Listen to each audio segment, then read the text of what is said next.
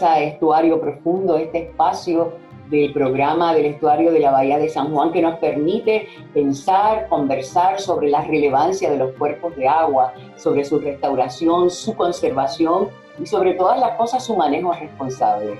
Yo soy Mili Gil y les doy la más cordial bienvenida a esta charla de hoy. El avistamiento hace unos días de un pez globo en la laguna del condado y los visos de rehabilitación en ese cuerpo de agua durante nuestro encierro por la pandemia del COVID-19 son buenas y alentadoras eh, señales para la geógrafa y coordinadora de alianzas y proyectos de desechos acuáticos del programa del estuario de la Bahía de San Juan, Cristina Ramírez, quien desde octubre pasado ha puesto en marcha un proyecto comunitario para concienciar sobre la correcta disposición de los desperdicios sólidos con una maestría en gestión y manejo de residuos y su interés por la investigación sobre el manejo de desperdicios sólidos, el estudio de la basura marina, particularmente en los microplásticos del océano, llegó al taller comunitario de la antigua escuela Goico en la calle Loíza en Santurce para desarrollar su proyecto que no caiga al piso y no llegue al agua. Allí, por supuesto, encontró el mejor laboratorio para su investigación de campo y, por supuesto, para poner en práctica su proyecto comunitario. Bienvenida, Cristina. Muchas gracias, Mili. Gracias por la invitación. Gracias a todos los que nos sintonizan. Y estoy aquí contenta de poder hablar y dialogar esta tarde con, contigo. Las características de la calle Loíza son propicias para desarrollar ese proyecto tuyo comunitario y, más importante que otra cosa, de qué se trata y cuál es la importancia del mismo. Pues el proyecto, ¿verdad? Tiene un título que no toca el piso ni llega al agua, una iniciativa para mejorar el manejo de los desperdicios sólidos en la calle Loíza. Nace, ¿verdad? Con el interés, ¿verdad? Mucha de la, de la angustia quizás que tienen los residentes en la calle Loíza, porque la calle, en la calle Loíza vive gente, a pesar de que la calle Loíza, ¿verdad? Una calle comercial, es una calle muy transitada por diferentes sectores, pues el manejo de los desperdicios sólidos en áreas puntuales como es una calle de viva, como es la calle Loíza, pues el volumen de esos desperdicios se, ha visto a través de los años y de cada, ¿verdad? Y de la evolución de, la población, pues se ha visto eh, en aumento. La comunidad, ¿verdad? Eh, de la Boico, el taller comunidad de la Boico y específicamente un comité que se le llama Comité Machuchal Limpio, nos compartieron a nosotros en el estuario, ¿verdad? Esta inquietud y, esta necesidad de alzar un poco la voz, de quizás eh, visibilizar más el problema frente a todos los sectores en la calle Loíza. Así que de ahí, de ese interés, parte eh, este proyecto, ¿verdad? El proyecto también es parte de una continuidad, una investigación que se hizo a través de eh, la Fundación Segarra Portman e Hijos, Así que nosotros lo que queremos es unir esa, esa investigación, ese interés de la comunidad y pues a lo mejor establecer un pequeño protocolo eh, uniforme que pueda complementar tanto al sector comercial como al sector residencial y, a los visitantes que, muchas veces pues pasamos pues, algún día o algún fin de semana en la calle Loiza. ¿Cómo se, los intereses diversos. O sea, los residentes tienen sus propios intereses, los comerciantes tienen sus propios intereses y, por supuesto, el que va a turistear o el que va a visitar ese lugar que se ha convertido en los últimos años en un lugar de muchísimo interés, ¿cómo se armonizan todos esos intereses para lograr que el proyecto pues, sea eficaz? Pues ahí está el gran reto. Ellos tienen intereses diferentes, pero tienen un problema en común, que es el volumen de los desperdicios sólidos. Así que ese yo creo que es de la manera que hemos querido atemperar el proyecto, eh, resaltando la problemática que nos afecta a todos. Le afecta a los residentes, le afecta a los visitantes y le afecta a los comerciantes. Existe una infraestructura, eh, ¿verdad? al igual que muchos otros lugares de Puerto Rico, existe una infraestructura para el manejo de los desperdicios sólidos, pero no va a la par con el crecimiento, ¿verdad? Tanto comercial como poblacional en esa área que hace poco tiempo atrás el departamento también, la compañía de turismo designó como un área gastronómica, así que invita mucho más a la población que, puede visitar esa área. Pero eh, relacionando o visibilizando ese problema que en común, pues la gente pues ha ido eh, aceptando y, viendo qué herramientas nosotros como, ¿verdad? Con, con este proyecto podemos facilitarle a cada uno de los sectores para trabajar con, con este tema. En el caso de, ¿verdad? El sentir del proyecto, buscamos y creemos, somos creyentes en el estuario, en la disminución, ¿verdad? Y personalmente siempre hablamos de las tres R, de las famosas tres R, pero si no sabemos el orden de las tres R, pues ahí también estamos pecando un poco. Así que para resaltar y las que nos están escuchando, las famosas tres R es reducción en primera opción, ¿verdad? Reducir, y a eso se le pueden unir varias R más. Eh, tenemos compañeros, ¿verdad? Eh, y otras organizaciones hermanas que han aumentado esas R, pero si lo dejamos en las tres, la primera es reducción, así que tenemos que reducir ese consumo desmedido que nosotros estamos teniendo de materiales que en muchas, en muchas ocasiones son innecesarios. No necesitamos tener esos materiales que lamentablemente en, esta situación que vivimos y en este capitalismo eh, que vivimos de comprar y desechar, pues muchas veces pues, estos materiales no los necesitamos. La segunda R es reusar, así que muchos de estos materiales ya tuvieron su vida útil. ¿Qué podemos hacer con ellos? Así que pues reusamos esos materiales y, podemos transformarlos en otra cosa. Y por último, la tercera R es reciclar, literalmente segregar los materiales y pues poder llevarlo a su materia prima o a crear un producto nuevo. Así que esas son las tres R que enfatizamos mucho a través de la campaña, ¿verdad? Y a través del discurso que llevamos, pero nosotros nos enfocamos en esa reducción, en ver en el caso del sector comercial cómo pueden ir cambiando esos patrones de consumo dentro, ¿verdad? Desde cómo ellos hacen la compra, al igual de cómo ellos eh, le proveen al consumidor diversos productos. Así que uno de nuestros ejercicios ha sido ir comercio por comercio, eh, dueño por dueño, ¿verdad? O empleado por empleado, para ir educando, ¿verdad? Aumentando esa conciencia con relación al manejo de los desperdicios sólidos desde su generación, desde su fuente, hasta qué ocurre con esos desperdicios sólidos cuando pues, la infraestructura no da abasto, como ocurre eh, no solamente en la calle Loiza, sino en muchos de los sectores, ¿verdad? A nivel, a nivel de isla. Eso tenemos que también que tenerlo presente, somos una isla, tenemos un espacio, ¿verdad? Para muchos muy grande, pero no necesariamente el espacio para eliminar los desperdicios sólidos es tan vasto. Actualmente contamos con 28 vertederos que cada día ellos siguen enterrando basura ahí y tenemos menos espacio para eliminar la basura. Así que tiene un o sea, San Juan tiene que ir a otro pueblo a, depositar su basura, ¿no es así? Correcto. Eh, en el municipio de San Juan era estuvo existente el vertedero o el sistema relleno sanitario, eh, es el antiguo parque de, de golf de San Juan, que está justamente en la montaña que está al frente de la carretera 52 o Plaza Las Américas, y en la Kennedy, ¿verdad? Ese espacio o esa montaña que parece natural, pero lamentablemente si la abrimos lo que tienen basura. Así que ese proceso yo lo veo muy educativo, nuestro proceso mayormente aumentar esa conciencia porque tenemos personas, tanto residentes como comerciantes, como visitantes, que desconocen que no hay un vertedero en el municipio, desconocen que su basura que se genera en San Juan se entierra todos los días, ¿verdad? En otro municipio, en otro espacio natural. Así que ese proceso ha sido uno lento, ¿verdad? Porque en lo que podemos llegar a los comerciantes o a los residentes eh, cuesta trabajo, pero es algo que la gente también lo pide a grito.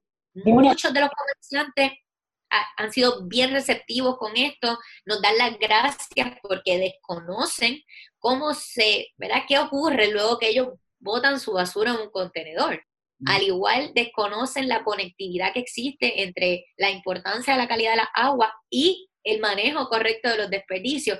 Y esa es parte esencial también del proyecto, en facilitarle a toda la comunidad en general esa información también nosotros hemos comenzado un proceso de, monitoreo. Queremos monitorear la calidad de la agua. Así que el sistema de alcantarillado pluvial que atraviesa la calle Loíza recoge la agua y las dispone directamente a un cuerpo de agua más cercano, que pudiese ser la playa, pudiese ser las casas de bomba del Departamento de Recursos Naturales. Así que hay un sinnúmero de factores. También tenemos la intención de, mejorar esa infraestructura de facilitar nuevo, eh, nuevas herramientas, nuevos contenedores y a través de una campaña educativa, una campaña visual, es lo que buscamos, ¿verdad? Con personas locales, personas de la comunidad, que actualmente, ¿verdad? Dos personas del proyecto son de la comunidad. Tenemos una artista eh, gráfica y tenemos un enlace comunitario Así que ese proyecto lo que busca es eso, eh, el poder visibilizar la problemática y buscar herramientas para eh, disminuir los desperdicios, eh, buscar nuevas formas o patrones de consumo y vivir, ¿verdad? Y poder tener una mejor calidad de vida todos, desde el residente como el comerciante o el visitante, ¿verdad? Que visita la calle Loíza en general. Ya hay señales de que hay gente ya consciente de que hay mejores formas, mejores métodos de, de, trabajar sin, sin, alterar, sin alterar eh, lo que son los recursos naturales. Tú has visto ya eso, hay gente ya haciendo propósito de la enmienda. Para nuestra sorpresa o para mi sorpresa personal, muchas veces llegábamos a los lugares y cuando hablábamos de la intención del proyecto, ya muchos de los comerciantes decían, yo estoy teniendo estas acciones, ya cumplo con estas acciones, porque una de las intenciones del proyecto es reconocer a esos comercios que ya tienen un pie adelante, que, quizás ya hayan comenzado a realizar unos cambios eh, en su patrón de consumo o de lo que ellos ofrecen. Hay muchos eh, comercios que ya nos han dicho, mira, ya yo no tengo sorbeto, o yo mis cubiertos y los tubos son compostables, no son desechables. Así que hay unos patrones que realmente hay que reconocerlo y estamos en ese proceso también hemos creado unos reconocimientos eh, que van a la par con, la campaña eh, del proyecto para que se reconozca a todos estos comercios que ya han hecho eh, algo positivo, ¿verdad? Para tener un manejo responsable y atemperarlo con la responsabilidad medioambiental, que dentro. De cada negocio debe haber una responsabilidad medioambiental. Existe la conexión, o sea, la gente es consciente de que lo que tú generas es tu responsabilidad o el que venga atrás que arre, esa es la actitud. Pues lamentablemente no, eh, es uno de los patrones que hemos visto a través de los años, ¿verdad? Que el ciudadano dispone su basura, ¿verdad? Genera la, bolsita que tiene en su casa, luego la lleva, si vive en una urbanización, pues la lleva al, contenedor que tienes al frente, pasa un camión de basura y tú te despides de esa basura. No existe, eh, ¿verdad? y recuerdo yo a través de la universidad o en mis estudios más pequeñitas, no recuerdo que nos hayan educado con, esa responsabilidad de qué ocurre con esa basura cada vez que el camión pasa. Pues ese camión pasa y lleva a diferentes instalaciones. Aquí en San Juan tenemos una estación de transbordo. Eso quiere decir que no existe un vertedero, pero hay una instalación donde todos los camiones llegan a ese punto, descargan su basura ahí y luego camiones más grandes recogen esa basura para luego de verdad transportarla a los vertederos o a los sistemas de relleno sanitario y disponerla correctamente. Así que hay un sinnúmero de, factores que no los conocemos, que yo personalmente no juzgamos a, los comerciantes o a los residentes que desconocen eso, sino que entendemos que es una de nuestras responsabilidades poder eh, compartir esta información poder hacerles a ellos un poco más conscientes de esa responsabilidad que tenemos todos. Porque igualmente yo, por ejemplo, soy una en mi hogar, así que no genero la misma cantidad que genera una casa que tenga cinco, eh, ¿verdad? Cinco personas. Y de ahí, ¿verdad? Ese es algo interesante que siempre comento, el que multipliquemos, ¿verdad? Una multiplicación sencilla de ese promedio que existe de 5.56 libras por persona por día, lo multiplique con los residentes que tienes en tu hogar y los 365 días del año. Así que cuando uno va siendo un poco más consciente y topándose con la realidad que uno genera, porque a lo mejor tú nunca has pesado una bolsa que tú echas a la basura y pues ni te imaginas, eso pasa un camión con, los, eh, con las personas que recogen la basura. A lo mejor el contacto que tiene muchas de las personas son en momentos como la Navidad, que la gente, ¿verdad?, le daba algún tipo de, obsequio monetario, porque realmente esas personas son importantísimas en nuestro día a día, pero no necesariamente resaltamos ese, esa labor que hacen, ni tampoco sabemos hasta dónde esa gente puede llegar. Así que, eh, para mi sorpresa, muchos de los comercios, ¿verdad?, eh, la calle Loiza es, tiene muchísimos comerciantes, no hemos todavía completado el proyecto, así que no hemos podido conversar con todos. Tenemos alrededor de unos 30 comercios visitados, que sí que hemos, nos hemos sentado, que hemos hablado, precisamente ahora en la temporada, ¿verdad? O en la época de la pandemia, hemos dialogado con ellos vía telefónica para continuar el proyecto, porque el proyecto pues eh, debe ser uno de continuidad y que sea un ejemplo para llevar ese, esa misma iniciativa a otras partes de San Juan y otras partes ¿verdad? de toda la isla. Proyecto piloto que queremos que se replique en otros lugares. Tú decías hace un rato que lo que pasa en Loiza, no se, en la calle Loiza, no se queda en la calle Loiza. Todo ese desecho va a ir a parar a la playa, a, algún cuerpo de agua.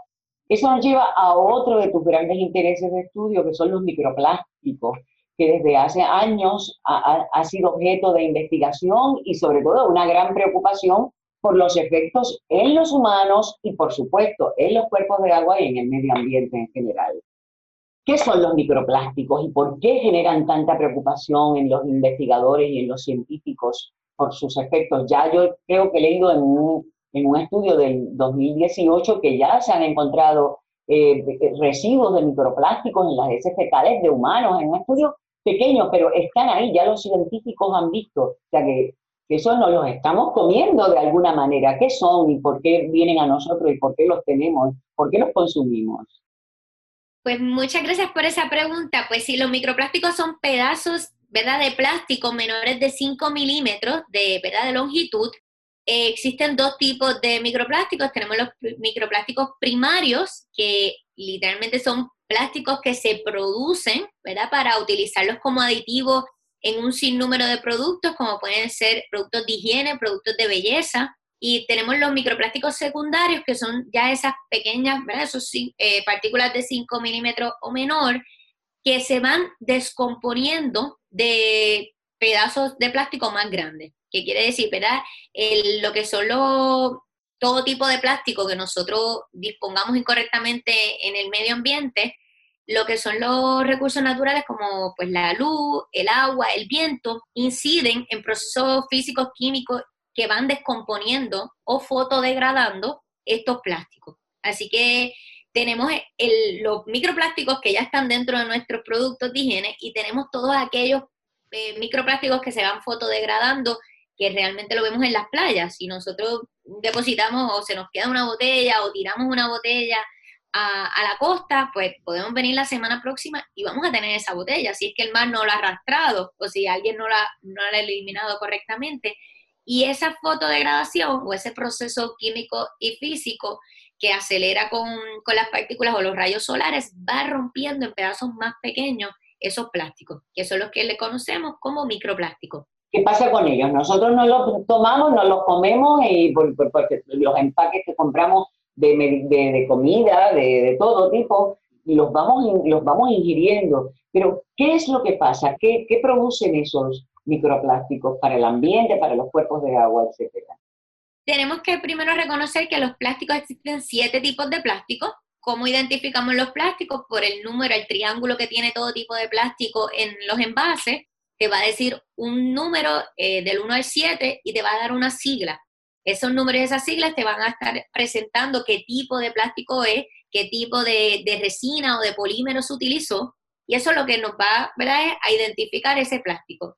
¿Qué luego ocurre? Pues si nosotros, por ejemplo, a lavarnos la cara eh, con estos scrub, ¿verdad? O, exfoliantes, nuestros poros, muchos de ellos abren. Así que esas pequeñas partículas que ya vienen procesadas y que tienen esa intención de, eh, de eliminar piel muerta, que era algo que me, me preguntaban en un taller anterior, pero lo hacen a propósito o porque esos microplásticos están ahí pues tienen unas propiedades, ¿verdad? Que también eliminan o permiten eliminar esa piel muerta que queremos eliminar cuando utilizamos estos productos. Cuando entra a nuestro sistema, pues ahí pues empieza a interferir.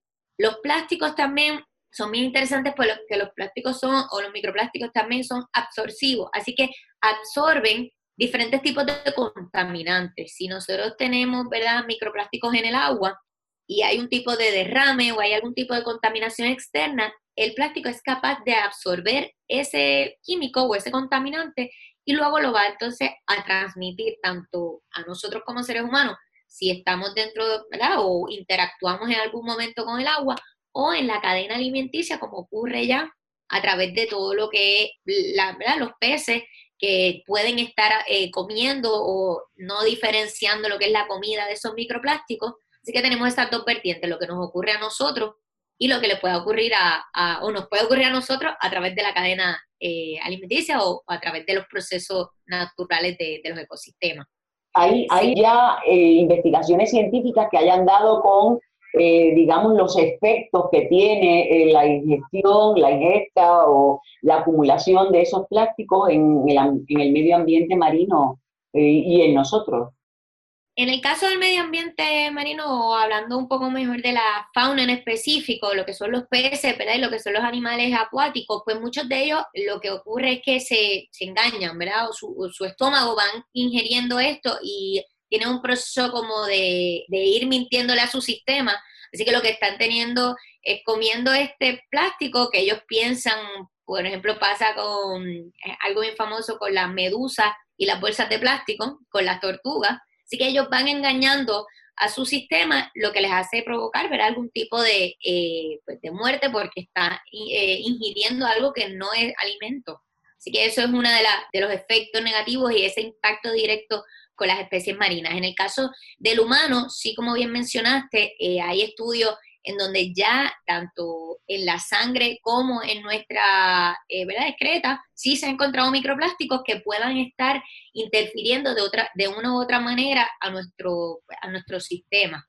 Por otro lado, hay otro estudio que estaban investigando sobre el aire, los microplásticos en el aire. Así que ahí tenemos también otra amenaza de que encontramos microplásticos en lo que nosotros podamos respirar Así que tenemos diferentes factores, eh, como bien decía, es algo que está nuevo, en el caso aquí de Puerto Rico, sí hay organizaciones, eh, investigaciones eh, académicas, universitarias, que están investigando los microplásticos en los sedimentos, que es algo que, por ejemplo, nosotros no estamos haciendo, pero en la Universidad de Puerto Rico, Recinto Río Piedra, hay un estudiante que está realizando el monitoreo de microplásticos en sedimentos.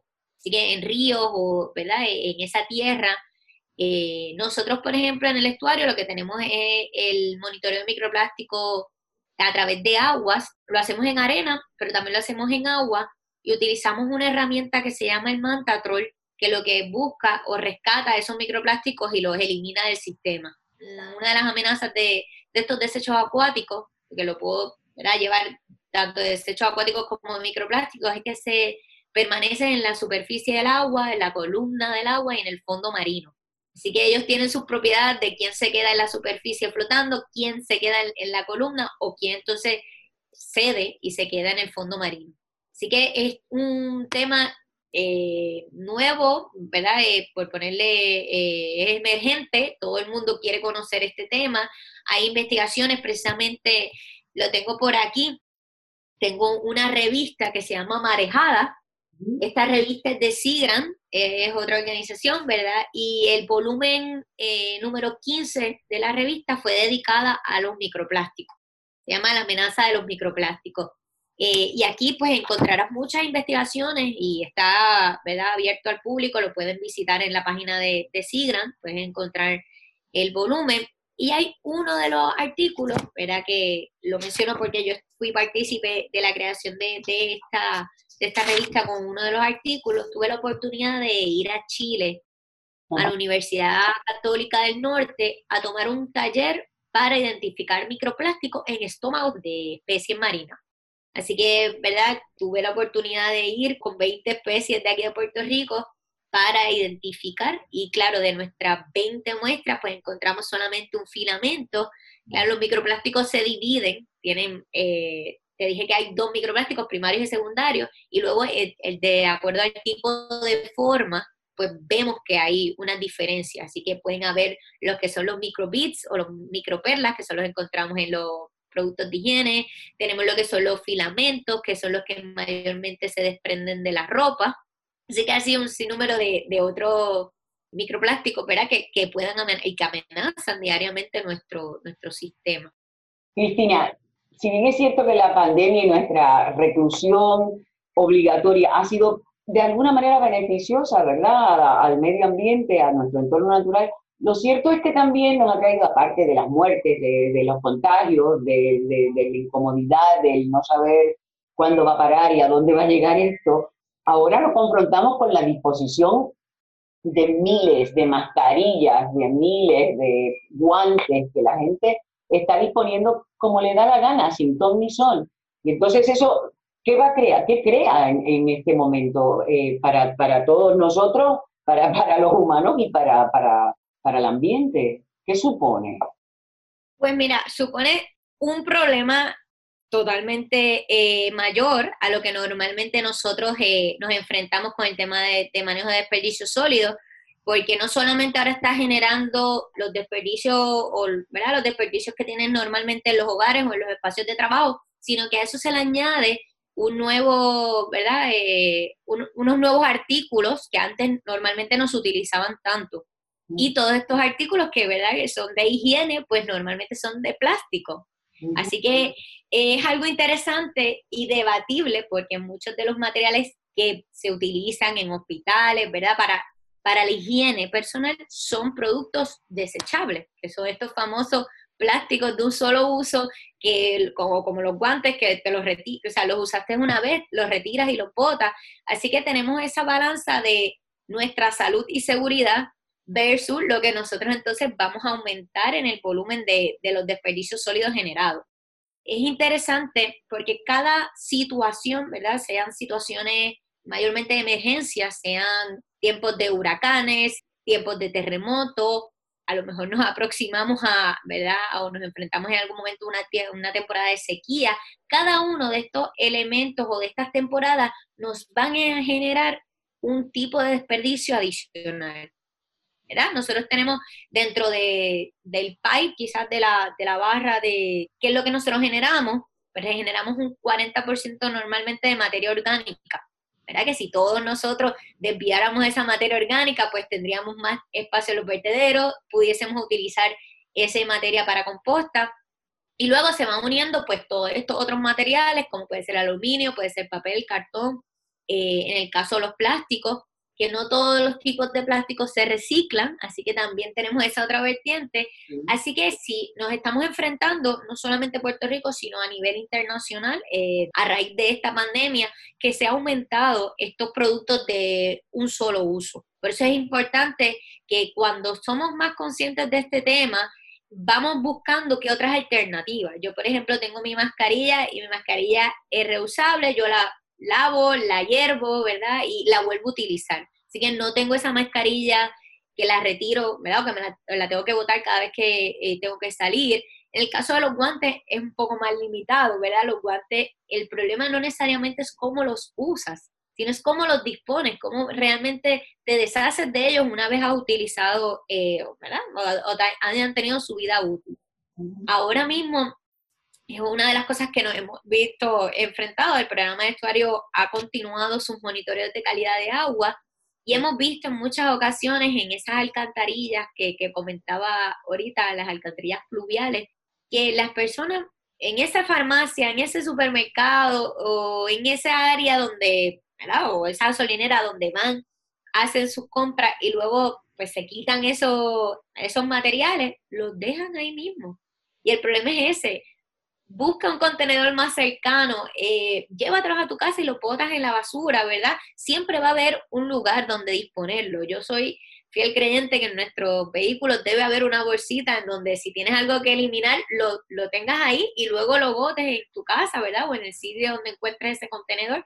Pero aquí todavía pecamos, Mili, es algo que todavía, y al que nos escucha, ¿verdad? Quiero hacer énfasis de que nada se debe tirar, eh, ni al suelo, ni por el aire, ni menos en el medio ambiente. Porque lamentablemente, una vez tú lo tires, en algún momento dado va a repercutir en nuestra propia salud y en el medio ambiente. Así que este tiempo que hemos visto, ¿verdad? Un alivio para el medio ambiente y es real, se ha visto muchas mejorías tanto en el aire como en el agua, como en la misma naturaleza. No debemos ahora eh, caer en el momento de esos tres meses que la naturaleza respiró, vamos entonces a volverla a maltratar. Así que yo, entiendo que la responsabilidad viene siendo de todos nosotros, porque quien consume eh, es el ser humano y, la problemática de los desperdicios sólidos siempre se ha visto en todas las civilizaciones. O sea, cuando eh, las poblaciones llegan a un lugar y empiezan a generar eh, pues sus productos o sus desechos realmente, pues siempre va a haber un, área que, no, que tiene que eliminarse. Así que es importante que cada uno de los que nos esté escuchando se tome un segundo o dos segundos, porque es algo que, que, te toma muy poco tiempo el tú hacer como un scanning de cómo son estas actividades que tú llevas a cabo y que tú puedes mejorar, porque todos, todos podemos mejorar y cada día, ¿verdad? Nos da esa oportunidad de, de seguir adelante y de ser responsable, no solamente con el medio ambiente, sino con nosotros mismos. Así que esa práctica de, de autoevaluarnos y, y ver qué cosas nosotros podemos hacer y una cosa tan sencilla como botar la basura donde corresponde, porque la infraestructura está para algo. No es que ¿verdad? los contenedores estén ahí para, para que no se elimine, sino no, la infraestructura se construyó para algo y es para evitar que esos desperdicios que nosotros generamos terminen en el lugar donde no tienen que terminar. Y si las mascarillas y los guantes vienen a ser un nuevo dolor de cabeza, un dolor de cabeza del que ya padecemos, es cómo nos hemos acostumbrado a disponer de otro elemento, de otro, de otro producto doméstico, que a mí me, tiene, a mí me pone enferma, porque nunca, nunca he sabido dónde disponer del aceite de cocinar. Y yo sé que tú también estás trabajando en un proyecto que tiene que ver con la disposición del aceite de cocinar, que parecería tan inofensivo que lo tiramos ahí por, el, por la tubería del fregadero o de la pileta, donde sea. Pero cada vez que hacemos ese ejercicio de disposición, de mala disposición de ese aceite, ¿qué ocurre? Pues cada vez, a todos los que nos escuchan, cada vez que en algún momento de nuestras vidas hemos tirado ese aceite frío o caliente por el fregadero, pues lo primero que estamos haciendo es perjudicando nuestra tubería, ¿verdad? Primero, pues podemos derretir esa tubería, podemos obstruir esa tubería, porque el aceite se va creando como una capa, ¿verdad? O se solidifica un poco y lo que va es rompiendo eh, la tubería que nosotros tenemos en nuestros hogares. El aceite también genera unos olores particulares que atraen diferentes vectores, animales, ratas, que no realmente queremos en nuestros hogares. Y por último, este aceite llega eh, a las plantas de tratamiento de agua y el aceite y el agua lo pueden hacer en sus casas como una asignación, no mezclan. Así que ese, esa agua se va a limpiar, ¿verdad? O, esa, se va a tratar en, esas diferentes fases que tienen las plantas de tratamiento, pero el aceite va a quedarse en esa capa superficial, que siempre lo hemos visto cuando estamos en, cuerpos de agua, vemos esa mancha eh, que puede ser un, un, color como un multicolor, quizás como un arco iris, pues sabemos que hay un residuo que no es agua, que puede ser pues aceite de cocinar o puede ser aceite de motor, ¿verdad? Que los dos son fatales para el medio ambiente pero ¿qué nosotros hacemos con el aceite de cocinar? El programa del estuario, y lo tengo por aquí, comenzó una campaña de manejo de aceite reciclado. Esto que tengo aquí es un embudo que nosotros hemos estado repartiendo que se le coloca a un envase de plástico. Nosotros tenemos en el programa del estuario eh, lo que se llaman los centros residentes del estuario, que son espacios a través de las comunidades donde hemos fortalecido eh, y hemos apoyado herramientas, eh, brindando herramientas para preparar a las comunidades ante un evento o una emergencia. Así que en tres de los centros resilientes del estuario cuentan con la infraestructura necesaria para tú disponer esa botella de plástico o directamente ese aceite. Así que el estuario, ¿verdad? Nosotros dentro de los parámetros que medimos también son los aceites y grasas y es una de las amenazas que nos ocurre y lo utilizamos parte del proyecto de que no toque el piso con los comerciantes. Muchos de los comerciantes tienen ya esas trampas de grasa y esa recolección de aceite, pero los ciudadanos, no existe una ley, No, existe una legislación que obligue al ciudadano o, que invite al ciudadano o que insista ¿verdad? al ciudadano a segregar ese aceite para evitar esos contaminantes en cuerpos de agua o esas obstrucciones en nuestros sistemas de alcantarillado sanitario. ¿Dónde podemos disponer? ¿En, en Calle Loíza se puede disponer? ¿En Catán se puede disponer? Eh, tenemos tres centros resilientes, los centros resilientes donde está el contenedor de aceite, uno es en la calle Loíza, en el taller Comunidad La Goico, la antigua escuela Pedro Goico, tenemos otro en el Centro Cultural de Caimito y tenemos uno en el Centro Comunitario de Puente Blanco en Cataño. Cada uno de los centros, ¿verdad? Tiene ese contenedor donde uno puede ir, depositar el aceite o depositar el envase, depende de cuál de los contenedores sea, y eh, viene una compañía que transporta ¿verdad? o recupera ese aceite para hacer tres subproductos. Uno es biodiesel, otro es comida animal y están en proceso de trabajar con un biodigestor que es para hacer o generar energía. Así que estamos literalmente reusando ese material para que luego se recicle y tengamos nuevos productos como puede ser el biodiesel para las flotas vehiculares o la comida para los animales o pudiéramos llegar a tener eh, o a generar energía a través de este residuo. Pues muy fuerte a eso porque yo creo que, que si empezáramos, eh, fuéramos conscientes de la relevancia que tiene, todo el mundo podría perfectamente utilizar ese, ese embudo que el estuario está repartiendo y que, bueno, que nos pongamos manos a la obra. Sí, hay que ver, y una de las cosas que en mi carácter personal siempre digo es que los residuos son un recurso, así que tenemos que ir, ¿verdad? Con estas nuevas transformaciones, cada vez estos tres meses que nos han mantenido en nuestros hogares, ¿verdad?